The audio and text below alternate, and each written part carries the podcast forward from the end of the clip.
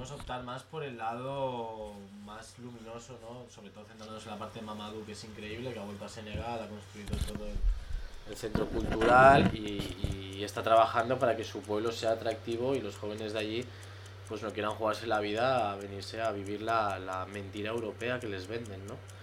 De que aquí van a llegar, van a tener trabajo y, y cuando llegan aquí están sin papeles. De hecho, Mamadou lo decía, y lo dice en su libro, eh, para él el viaje más duro fue cuando llegó a Murcia. O sea, dijo que lo, pensaba que lo del cayuco y todo esto iba a ser lo duro, y dijo que no, que lo duro fue llegar a Murcia y, vivir en la calle, eh, una sociedad que no te acepta, no sabe el castellano. Él cuando llegó aquí hablaba portugués, francés, Wolof, que es el idioma allí, y algo de portugués, y, y inglés. Y claro, iba la gente en Murcia y eh, hostia, ¿hablas inglés? Eh, no, no, ¿hablas francés? No, no, eh, no, solo castellano, ¿sabes? Y entonces, claro, eh, en Murcia tuvo que, que, vivir en la calle, bueno, y consiguió, pues eso, ¿no? Hacer una cosa increíble que fue sacar el libro, empezar a ganar dinero con el libro, y, y cuando mejor le iba aquí, cuando digamos que se había, digamos, estabilizado, daba conferencias, ganaba dinero, viajaba por toda Europa, cuando digamos, nos podríamos haber acomodados, eh, decidió decir, eh, hostia, si estoy diciendo que África es el futuro, que lo que hay que hacer es desarrollar África, decirle a mis hermanos, no vengáis a Europa, quedaros allí, vamos a desarrollar África, yo no me puedo quedar en, en, España, ¿sabes?, diciendo eso y no actuando, ¿no? Y se volvió a Senegal y ha construido eso en, en cuestión de 3-4 años Además es, es, acojonante, yo estuve en enero, esto lo rodamos en enero. Esto, el, el Mamadou le pidió ayuda a, Ander en el Rototom, que es un festival de Benicassim, del 2018. En la entrevista que le hicimos en noviembre, el rodaje en Senegal fue en enero y en marzo ya lo habíamos publicado. Creíamos que tenía que ser algo como muy tal. Y fue muy bonito porque en este verano lo hemos presentado en el Rototom, o sea, fue como en un año se produjo todo, ¿no? ¿Y esto lo, lo han visto también en el centro de Gadiol? Sí, sí, sí, claro, sí, sí, sí. Bueno, cuando lo acabé eh, me ofrecieron, bueno, me marearon un poco con llevarlo a Netflix y sí, bueno, wow y no wow, porque cuando de repente entra una plataforma, eh, todo se complica.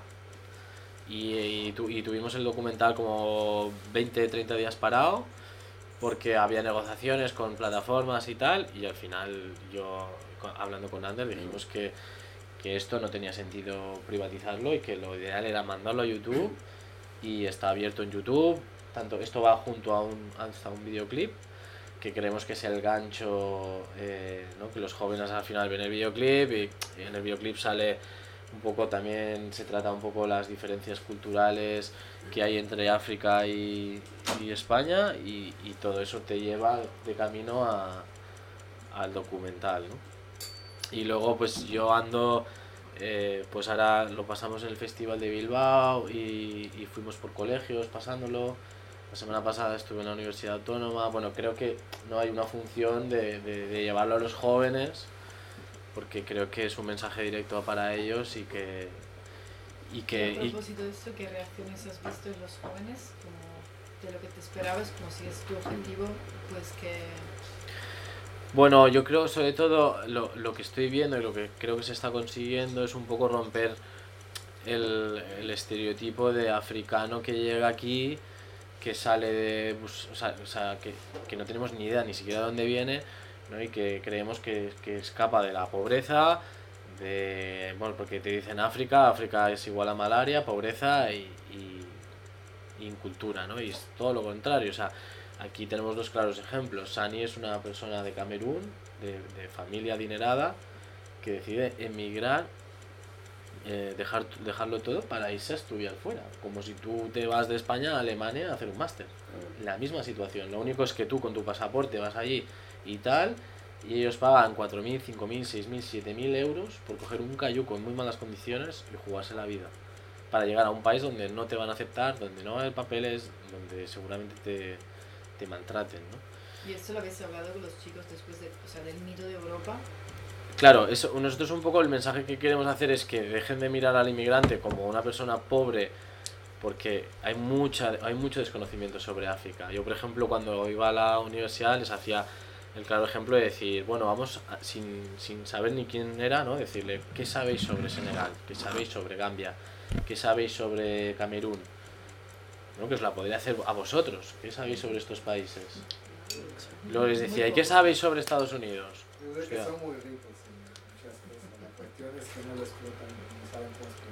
Bueno, es que, es que el problema de África, el gran problema de África es que ha sido el continente más rico de todo el planeta. Mm. O sea, ese es su, ese es su gran... Karma. no, es que el problema es que, es que, es que ha habido un colonialismo durante años. Claro, es que, es que se habla de, de África como, como un continente pobre y no como un continente empobrecido. Empobrecido y en gran parte por Europa. Entonces, los países europeos eh, y Estados Unidos y tal se, se, reparten África como un pastel diciendo, venga, eh, el único país de todo el continente africano, que es un continente gigante, que no fue colonizado porque perdieron la guerra, fue Etiopía, que perdieron la guerra con los italianos. Todos los países han sido colonizados. Francia tiene medio África colonizado. Entonces, si tú has entrado a un continente, lo has saqueado, le has quitado todos los minerales, has cogido todo el coltán para hacer nuestros móviles y nuestros ordenadores. Luego igual le llega la basura también. Claro, y luego encima eso, luego encima les, les compramos meterles contenedores de electrodomésticos para hacer vertederos allí en África. O sea, es, es tremendo, ¿no? Y entonces, lo que me hace gracia es que los no nos integramos dentro de la, de la problemática de la inmigración, ¿no? Es como, hostia, es que nos vienen inmigrantes, y eso es un problema. bueno, pero esos inmigrantes, ¿por qué vienen?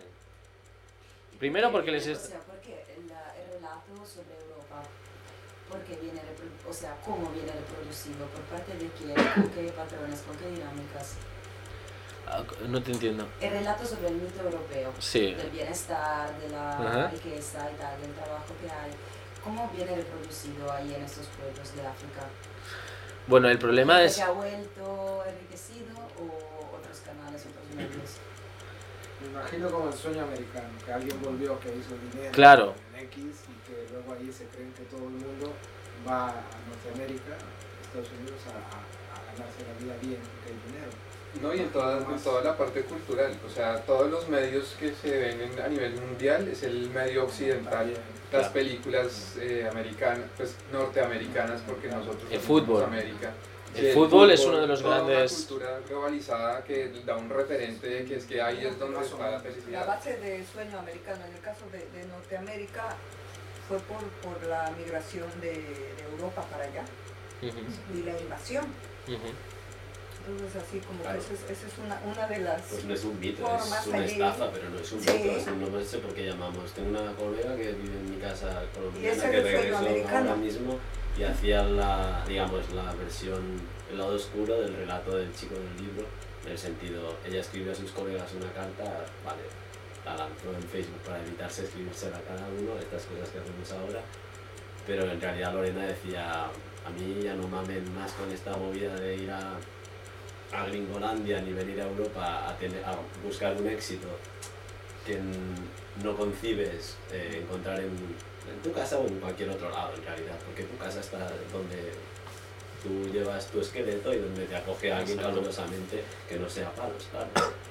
Entonces no es, no es un mito, o sea, no se construye, no hay, no hay ningún mito que buscar. El mito es la construcción o la búsqueda de este mito o de este dorado europeo que nadie, nadie busca. Lo que saben, lo que les llega es la realidad de que aquí se vive mejor que allí.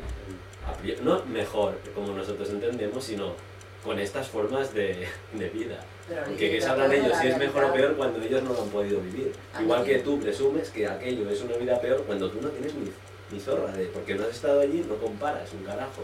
Y sobre todo no estamos cayendo otra vez en el patrón de decir que ellos son pobres y escapan de la pobreza. O sea, en realidad... No. La realidad es que tú tienes, o sea, la realidad quiero decir así a lo Pasolini, o no tampoco a lo Pasolini, quiero decir, la realidad es lo que tú concibes con tus prejuicios positivos y negativos, sin más. O sea, no es que está allí la realidad de verdad, sino lo que hay. Y lo que hay... Sí. No, te he el tema es lo que la gente no cuenta. por ejemplo en Ecuador, eh, cuando la gente trabaja mucho y que trabaja mucho, o sea, no van al cine, comen arroz y patatas, pero en su país llegan con dólares, se montan una casa que tiene techa, techo para resistir a la nieve, porque son eh, con planos copiados, pero al final ahí nunca nieva. Pero hay unas ciertas lugares, cordilleras llenas de casas tipo Suiza, que están preparadas para la nieve, pero no, no hay nieve. Entonces es lo que la gente no cuenta, yo creo. Y también pues el derecho de cada persona de salir de su país. Claro. Como tú dices, como nosotros, como, como aquí en España, como en Europa. Ellos, pagan 5.000, 6.000, 7.000 euros por coger un cayuco. Eso es lo que más... ¿Sabes cuántos billetes podrías comprar Senegal? El billete Senegal cuesta unos 400 euros ida y vuelta. Si ellos tuvieran la posibilidad de venir a España un mes con visado de turista, verlo y decir, hostia, pues aquí realmente no es lo que me pintan, ¿sabes? Como nos pasa a nosotros haciendo experiencias también. Claro. Tú puedes coger un avión y decir ir allí y valorar, pero ellos no. Entonces, y esto es un poco como a los niños, cuando a un niño le dices, hostia, no puedes jugar a la pelota, y, y tú dices, hostia, ¿por qué no? Y no te dan ninguna explicación. Entonces es como, te, te entras esas ganas de, ¿no? Y al final, todas las películas que ves, pues, ¿no? cine americano, cine europeo, miran la tele y ¿qué ven? Pues eh, el Barça, el Madrid, no sé qué. Entonces todos los niños sueñan con venir a Europa y ganarse la vida de futbolistas. Y luego llegan aquí y bueno, y hay unos hay tráfico de, de niños africanos para ver quién consigue la estrella que les encima les engañan con la edad, bueno, hay todas unas, unas, unas mafias tremendas. Pero también decían en el documental como, los, quién era de los dos, como mi título eh, africano de estudios no vale como un título europeo, por ejemplo, otro tema, ¿no? Sí, lo dicen los dos. Porque Sani, ellos se vinieron para estudiar. Sani, mismo...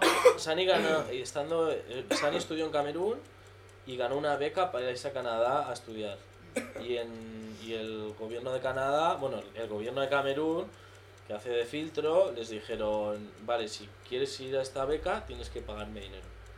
Y, o sea, ponían la beca encima de la mesa a varias familias, y entonces el, el que más pasta ponía era el que le daban la beca. Y entonces Sani dijo que no, que así no quería entrar. Y entonces decidí, porque Sani no quería venir a Europa. Entonces Sani cogió el dinero y se fue a, a, Nigeria, que es el país vecino, y ahí había una universidad mejor. Y cuando llegó a Nigeria, eh, según entró a Nigeria, le robaron todo. Y de ahí le hablaron de tal, le robaron todo el dinero que llevaba para estudiar. Sí. Bueno, pues, pues, pues porque pues es mafias, no lo sé. No lo explica demasiado. Y una cosa le llevó a la otra y al final hablaron de cruzar el desierto, cruzó el desierto, y una cosa le llevó a la otra. Y, y, y en Mamadou igual, pues en Camerún, digo en Camerún, en Senegal, pues las universidades, evidentemente, no es que no valgan, es que claro, eh, África está por desarrollar a nivel industria, a nivel, o sea, está, digamos que, o sea, falta, falta evidentemente. Bueno, lo que pide la sociedad occidental es producción y eso es lo que no tiene África porque, porque mantiene unos... Uh, estándares bueno, y, porque, y porque no nos olvidemos que el colonialismo mm. continúa.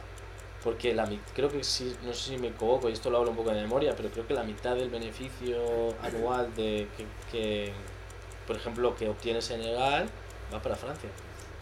Porque Francia todavía sigue viendo unos pactos de deudas, unas historias, que ahora yo lo llamo el postcolonialismo. O sea, ya no están allí con el ejército, es igual que está haciendo Europa, ¿no? Los países del norte de Europa con los países del sur. Pues el colonialismo no es la superación, o sea, no es la superación en el sentido de, no, dejamos el colonialismo porque es chungo y no sabe mal, sino que es la extra, digamos, neocolonialismo. neocolonialismo. Lo que pasa es que el post este es para poderlo charlar más tranquilamente en el estudio sin independencia, Y que en casa del patrón no joda una Biblia, ¿sabes? pero en realidad es la sofisticación del colonialismo viejo donde se nos enviaba a nosotros ahí a dar por el culo ahora ya no más, con perdón por la expresión, pero ahora ya pueden ir sicarios privados que trabajan tranquilamente para la ELF o para la Repsol, mm. o yo qué sé, para la fábrica de zapatos, es que da igual, para sí, sí. para que tú compres baratito, que tú acá eres pobre y generas pobreza allá y ya está, no pasa nada. Y quien dice África dice Sudamérica o Asia entera, tampoco el sudeste. Así sí, sí, sí. Y así es como con la treta de los países y la movida de las fronteras que son reales, o sea, no son ningún mito, cojones, son reales. Son reales, son reales. Hecho, ya lo, ya lo experimentas tú con, esta, con la plusvalía del turismo, ¿no? y toda esta movida del derecho, pero son reales pero no son visibles. O sea, las fronteras verdaderas están hechas de transferencia de renta. Sí. Solamente. solamente. Sí, eso puede ser camerunés, todo lo que tú quieras, que si tú tienes rentas para, ya, para acomodarte al mundo, te acomodas al mundo y nadie será racista contigo. Pues no está más con los cheques árabes que viven, ¿quién tiene ningún tipo de problema? Marbella con un cheque árabe. No se conoce ningún racista auténtico. los racistas auténticos trabajan para Frontex, ¿sabes?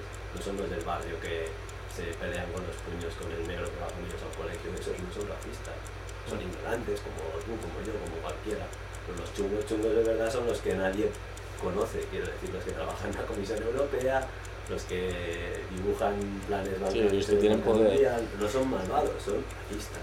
O sea, son clasistas, que es el racismo único que existe sin más. Pero es chungo de ver, o sea, no es fácil, o sea, no puedes ir a. O sea, este positivismo, quiero decir, el, este optimismo también ilustrado, pues ilustrado, es decir, ilustrado refinado, de no, la gente tiene que aprender a tener una cultura y a saber leer, interpretar olvídate, o sea, la cultura es cosa oscura, pero cosas, o sea, la cultura en el sentido de la relación de, la forma de relacionarse de las gentes con las gentes está normalizada. ¿Y quién la normaliza? La normalizan estos procesos de uniculturación o de unificación cultural que se joden la biodiversidad, que es lo más bonito que se dice en el documental, lo que el chico habla. Sí, sí, que dice, pues al final lo que tiene que conocer alguien que quiere ser consciente de la complejidad de la, de la, de la realidad es cómo de diversa es. Pues la diversidad es la diversidad de maneras de ser, de maneras de relacionarse, pero es, es que no es cargarse solo animales lo que destruye la biodiversidad. La biodiversidad se destruye, como decía Pasolini, jodiéndose los idiomas de cada región, de cada país. O sea, eso a lo bestia, eso quiere decir no a lo bestia, sino eso repetido exponencialmente es el poscolonialismo, digamos.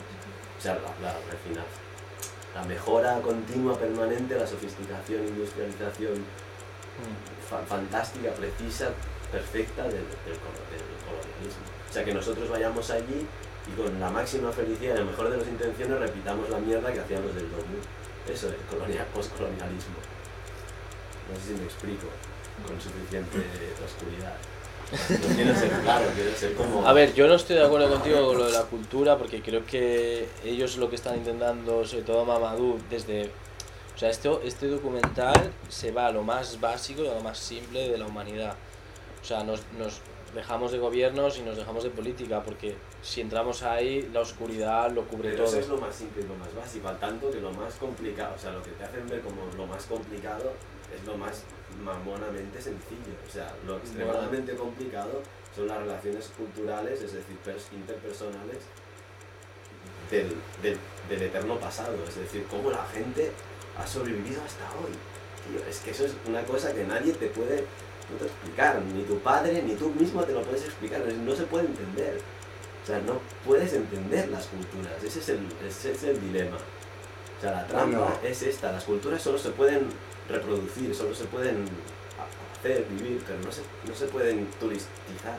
Bueno, el tema es que está muy bien.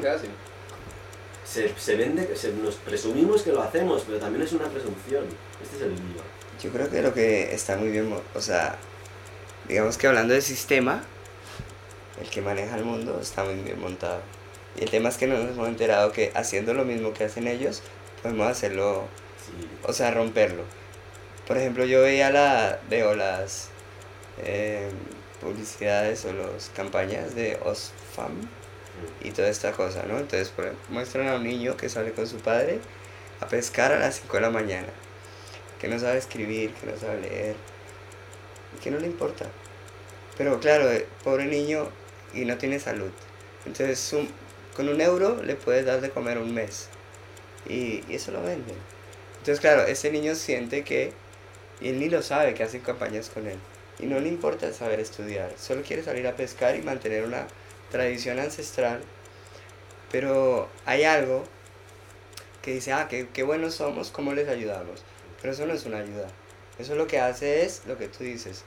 Eh, joder a la cultura, a la cultura sectorial y, y, genera que la gente quiera unas gafas ray o ser famoso o ponerse no sé qué y buscarlo fuera. Y, y, mismo para salir fuera en, una, en un país, en Colombia tal cual. Entonces yo hace 20 años recuerdo que hice la visa y tenía un buen trabajo, todo, todo y me tocó hacer de todo. Y, y la, la fila llegaba al paralelo para poder sacarse la visa. Y el que te hacía el, el visado, te revisaba los papeles era el guardia jurado, no llegaba hasta un funcionario. Te decía, ah, te falta eso, tú, vuelve. Entonces, ¿qué? Tú, vuelve. Y, y entrar a la embajada española era imposible. Y yo tenía un trabajo bueno, no sé qué, y duré casi un año haciéndome la visa. Ahora no es tanto así. es igual. Que te una porra, te, te la, la paciencia. y luego, luego cuenta con que no te detengan en el aeropuerto, que no te devuelvan porque les caíste bien, y lo que sea. Luego estás acá y te enteras que. Yo tengo muchos amigos que han venido acá y dicen, no, olvídate, me voy a vivir lo que vivo porque estoy muy bien. Otra cosa es que te guste el ambiente, que quieras vivir otras cosas, bueno es una decisión personal y albedrío, pero al final lo que nos de alguna manera hacen es forzarnos a vivir una realidad que no es la nuestra humanamente. No es la nuestra como catalano, como bogotano, como africano, sino que no es una realidad humana, que es una realidad montada para, para hacer gente que trabaje en mm. multinacionales que mantienen el sistema. Y, y eso, si no se da cuenta uno de eso, pues ahí sigue metido. A mí me gustaría notar dos cositas un poquito diferentes. Y a ver la experiencia acá del, del, documental, muy bueno, sí, además muy, digamos, muy en, en, la misma onda que, que, ahorita esta generación necesita y, y proyecta una, una, posibilidad, ¿no? Como pues tenemos esa voluntad de, de hacer, sí, eso está muy importante. Pero veo y cómo es que se puede reproducir eso que se ve macro de un continente a otro en algo más pequeño. Y es, eh, yo vengo de Colombia también, y allá eh, siempre ha habido conflictos, ¿sí? conflictos políticos, conflictos armados, conflictos sociales, y todo viene de esa misma explicación, ¿por qué es que hay tanta desigualdad? Sí, en Colombia han habido, es el país de, emigrantes internos, ¿sí? el de más inmigrantes internos, 8 millones de inmigrantes internos, más que Siria, más ¿sí? Eh, y el problema es esa desigualdad. ¿sí? ¿Por qué es que se hace desigualdad? ¿Y por qué la gente se queja de que de pronto los en África van para otro lado? Y es por todo ese extractivismo y ese colonialismo que ha habido históricamente, que desde que nos descubrieron y toda esta vaina. Pero hay algo que sucede y es la misma, eh, eh, digamos que autocrítica que también se hace ahí en la... Y es como uno predica y de pronto está reproduciendo una misma cosa que uno está criticando y allá en Bogotá pasa con los, eh, eh, eh, los desplazados internos, nosotros en las grandes ciudades, ¿no? Porque hay algo que también es súper importante, ese colectivismo que se ve, esa comunidad que se ve en África, se ve, digamos, en Colombia, en las zonas rurales, allá nosotros tenemos también comunidades afrodescendientes, todo. Y llegan a la ciudad por estos conflictos que hay internos, y en la ciudad hacemos lo mismo ¿sí? que hace Europa mm no entendemos la historia que alguien que viene de la ciudad y somos igual. Entonces, ¿cómo es que podemos también asumir este documental más allá de lo explícito que está hablando de África, Europa, sino poderlo reproducir también los, unos ámbitos mucho más locales y es muy importante. Sí, yo me, me, me, quedo un poco con lo que dice al final Sani, que al final, o sea, ya sea ese un africano, un colombiano, un tal, ¿no?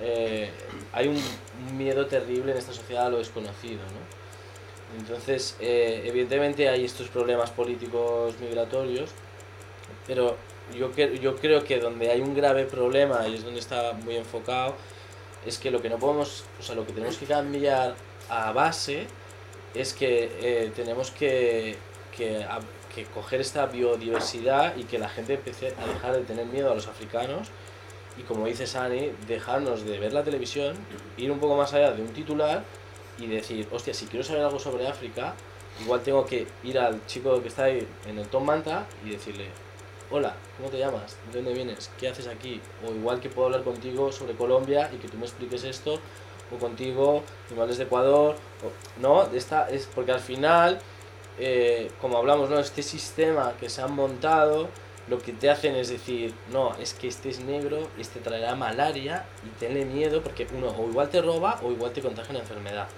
Este es, lo, este es el mensaje y la educación que recibimos. Igual que viene un colombiano y dice, uy, un sudamericano. O sea, tú pregunta a cualquier europeo si, si quiere viajar a Sudamérica, oh, es que Sudamérica es un poco peligroso, ¿no? A ver si te van a robar.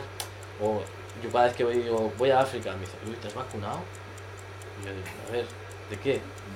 ¿Sabes? O sea, tranquilidad. Porque es, hay un miedo terrible a lo desconocido y nos quieren. Para mí la gran arma de esta sociedad es que nos quieren separar. Y para mí los idiomas los puedes ver como algo cultural, riqueza cultural, pero también como una barrera de unión y de comunidad. Porque al final, si no se habla francés y tú hablas francés y no tenemos, igual que Mamadou, si no sabe castellano, pues es mucho más difícil que le integren. Hostia, de repente eh, habla castellano, escribe un libro y vende 15.000 copias. Hostia, Mamadou, bienvenido, ven, aquí y tal, qué majo eres. Has escrito un libro, venga, ¿por qué no escribes otro? ahora que hago dinero, sí, ¿no? Y cuando era un negro que hablaba francés, era una puta escoria que vivía. El tema es que también pasa aquí. Claro, pasa aquí, pasa, en todo el mundo. Que, y en África también, ¿eh? Hay un tío que, eh, que hacía eh, arte con basura. Y, y, otro le dijo, venga, yo te llevo a mi galería y lo puso a exponer y ahora vende piezas de 4.000, 5.000 euros cuando antes eran contenedores montados. Hay una película de Ettore Scola, se la vemos tanto a Mati. Hay una parte que es, es como que entiendes, o sea, entiendes cosas que nunca podrás entender más. Ah, bueno, y el, esto que explicáis vosotros, que hay una escena o varias, hay un momento donde sale el tipo que juega el rol del enriquecido, que es un propietario de una cadena televisiva, un Verpus como, como otro cualquiera, y los protagonistas remanentes de la película que son un enamorado, dos enamoradas y una enamorada, para decir, una especie de Jules Jean de Truffaut, pero a la manera de escuela mucho más dulce.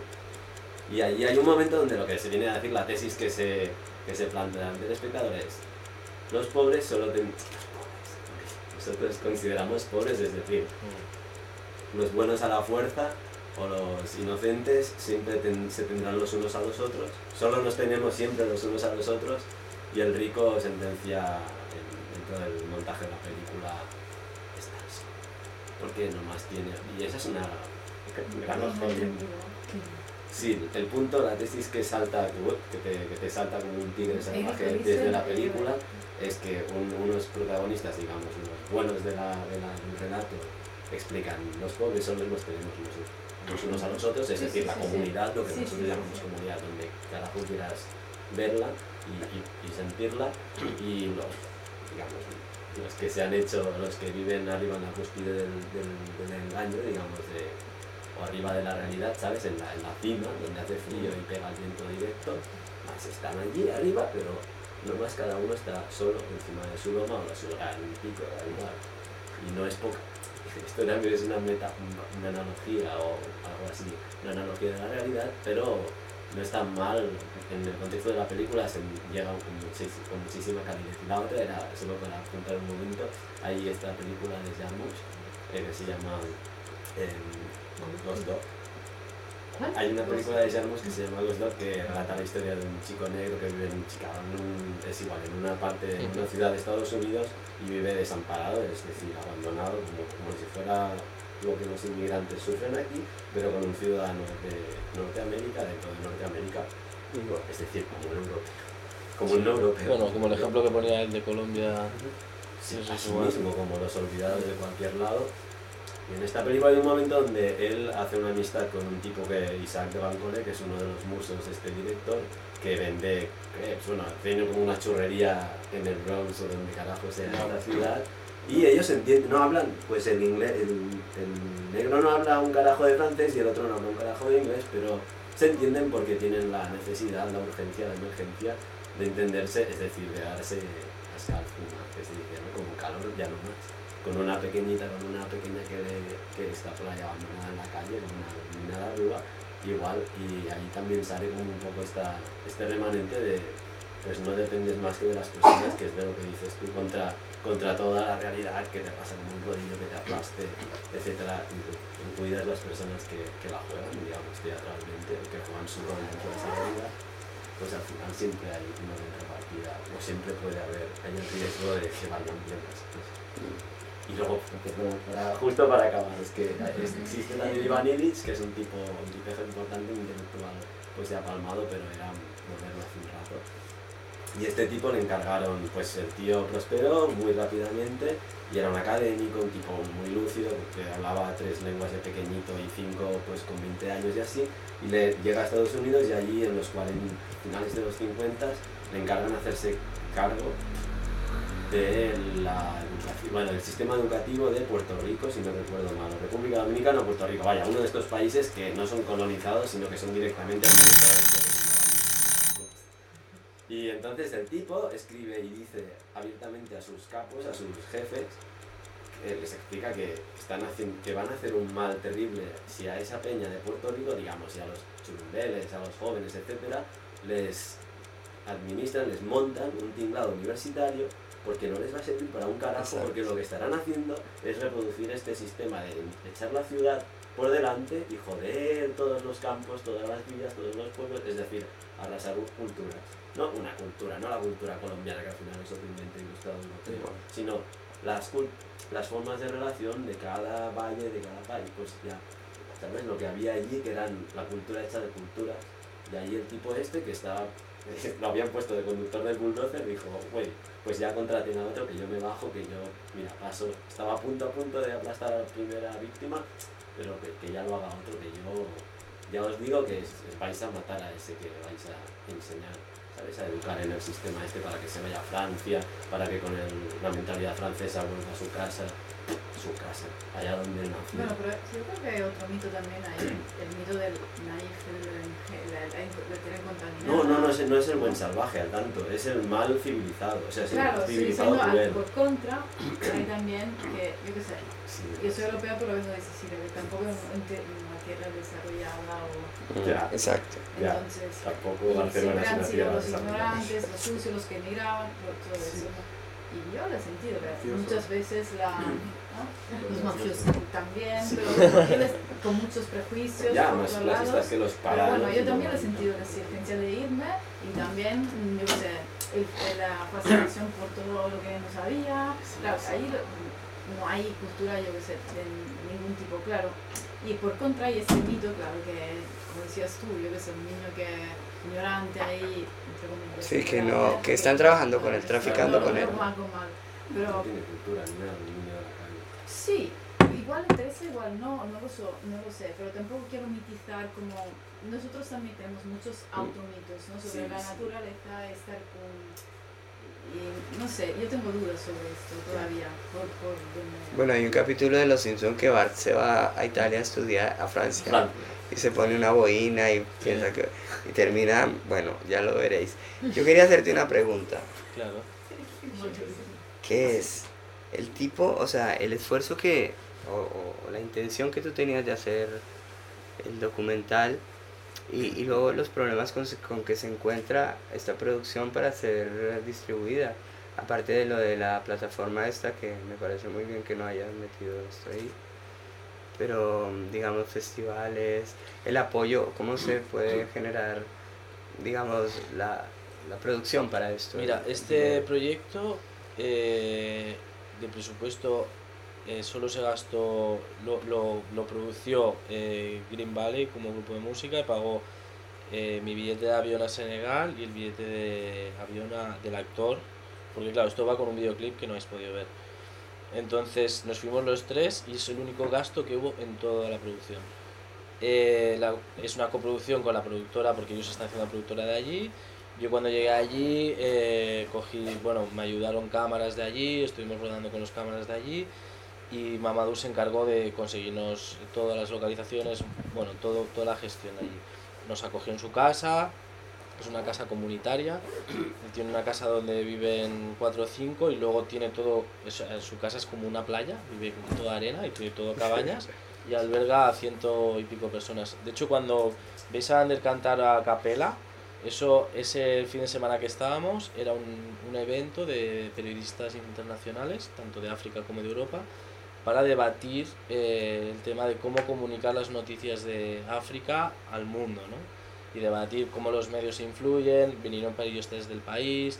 De hecho, ese fin de semana nos tuvimos que ir a casa de un vecino porque lo tenía lleno y tal. Entonces, a nivel de gasto, eh, solo hubo eso y, y luego lo, lo, pusimos en YouTube porque sabéis que en YouTube se puede generar dinero porque está puesto con publicidad. Entonces, el, el videoclip y el documental van generando dinero. De momento, solo ha habido, lleva seis meses ha habido una primera recolecta que han salido como unos 800 euros y esos 800 euros van para Jajatai, que es la fundación de Mamadou, que es un poco lo que pidió Mamadou, una colaboración. Mamadou le dijo, oye, hacemos unas camisetas, no sé qué, y a le dijimos, no, vamos a hacer un videoclip.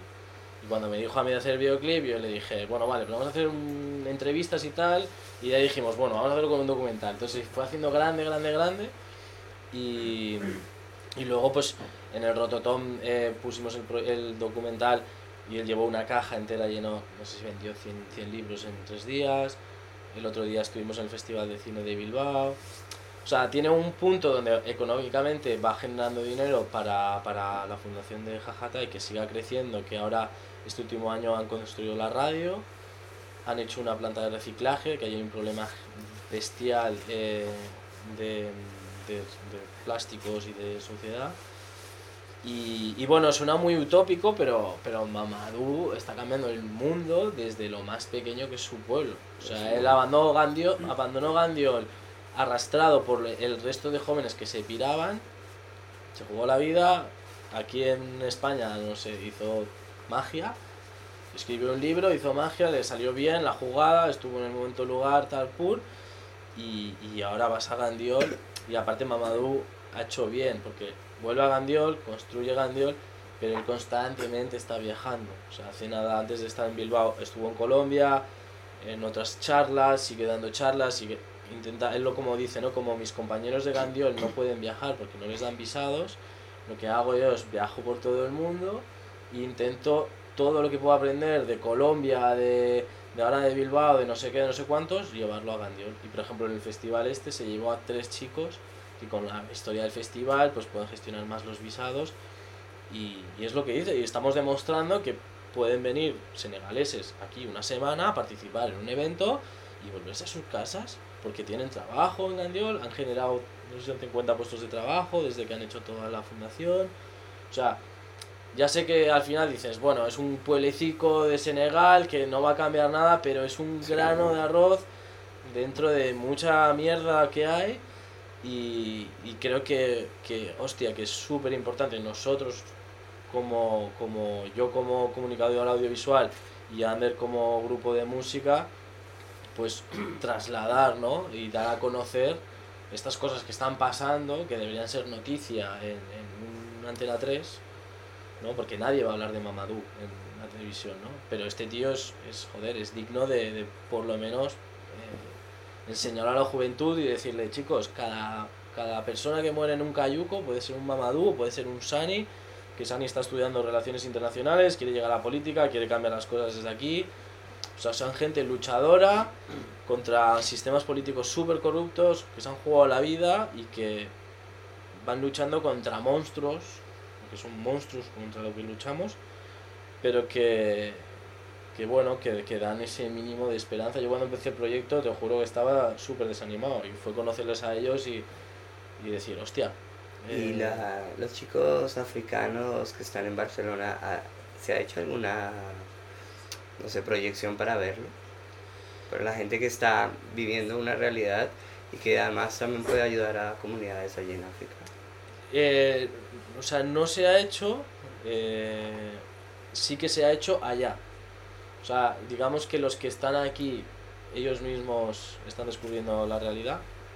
Está, de hecho, los últimos que salen son, hay una comunidad de Tomanta, no sabes si hay, hay una marca también, hay una tienda en el Raval, estuvimos grabando, entrevistándoles, al final no entraron en el documental porque no cuadraban, pero, pero bueno, hay todo un colectivo ahí trabajando y tal, y lo que sí que se está haciendo es, es pero digamos que al final el documental se ha enfocado más para la gente de aquí que no tanto la de allí. Que eso igual es un proyecto más posterior, pero sí que nos gustaría como... El ¿no? Exacto. como eh, enseñar la mentira europea y Antes de que salgan de África. Pero digamos que Mamadou está haciéndolo no desde el documental, sino diciendo, chavales, vamos a desarrollar esto. Lo que decía Laura, ¿no? Que está muy bien. Eh, Laura decía, nosotros estamos aquí para impulsar, para ayudar y para hacer que esto sea atractivo. Y cuando esto ya sea atractivo, nosotros cogemos y nos vamos, porque aquí no pintamos nada. Y la gente de Gandiol será la que lleve el proyecto. Y lo que tienen que hacer es que haya eh, cosas culturales, que haya conciertos, que haya, ahora están haciendo productora audiovisual, están haciendo cortometrajes, van a rodar una película, una película contada, escrita, dirigida, grabada por ellos.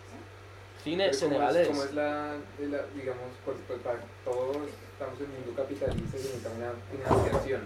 Lo digo porque nosotros tenemos un proyecto cultural independiente en Bogotá y siempre es muy difícil. Y veo que en mucho, muy poquito tiempo lograron hacer mucho. Claro, toda esa financiación viene de, de las ventas de los libros de Mamadou, de las donaciones que están teniendo, del el festival este de Bilbao también trabaja con, con una ONG que les da financiación, van rascando. Yo cuando fui allí les regalé, me fui con la maleta llena de material y volví con la cámara y las tarjetas, les dije chicos, eh, ¿sabes? Les regalé un trípode, una grabadora, porque creo que es más valioso darles material que no dinero, ¿sabes? Sí, sí, claro. Les dije, hostia, ¿no tenéis micro de corbata y tal? Mira, yo lo acabo de usar y aquí lo tenéis, ¿sabes? Y creo que es importante el, apoyarlos de esa manera y nosotros al final creemos que la difusión me va a generar, lo que te digo, el Mamadou, cuando sacamos el documental empezó a vender muchísimos libros y el, el documental ha generado y les está llegando el retorno y él lo está invirtiendo todo, o sea, digo, él no es en plan, o sea, eso también, ahí entraríamos en otro mundo, ¿no? El mundo de las ONGs corruptas. no, no entramos ahí. Que se ha acabado el tiempo. ¡Entramos ahí! vale, sí, por favor. No, perdón, gracias.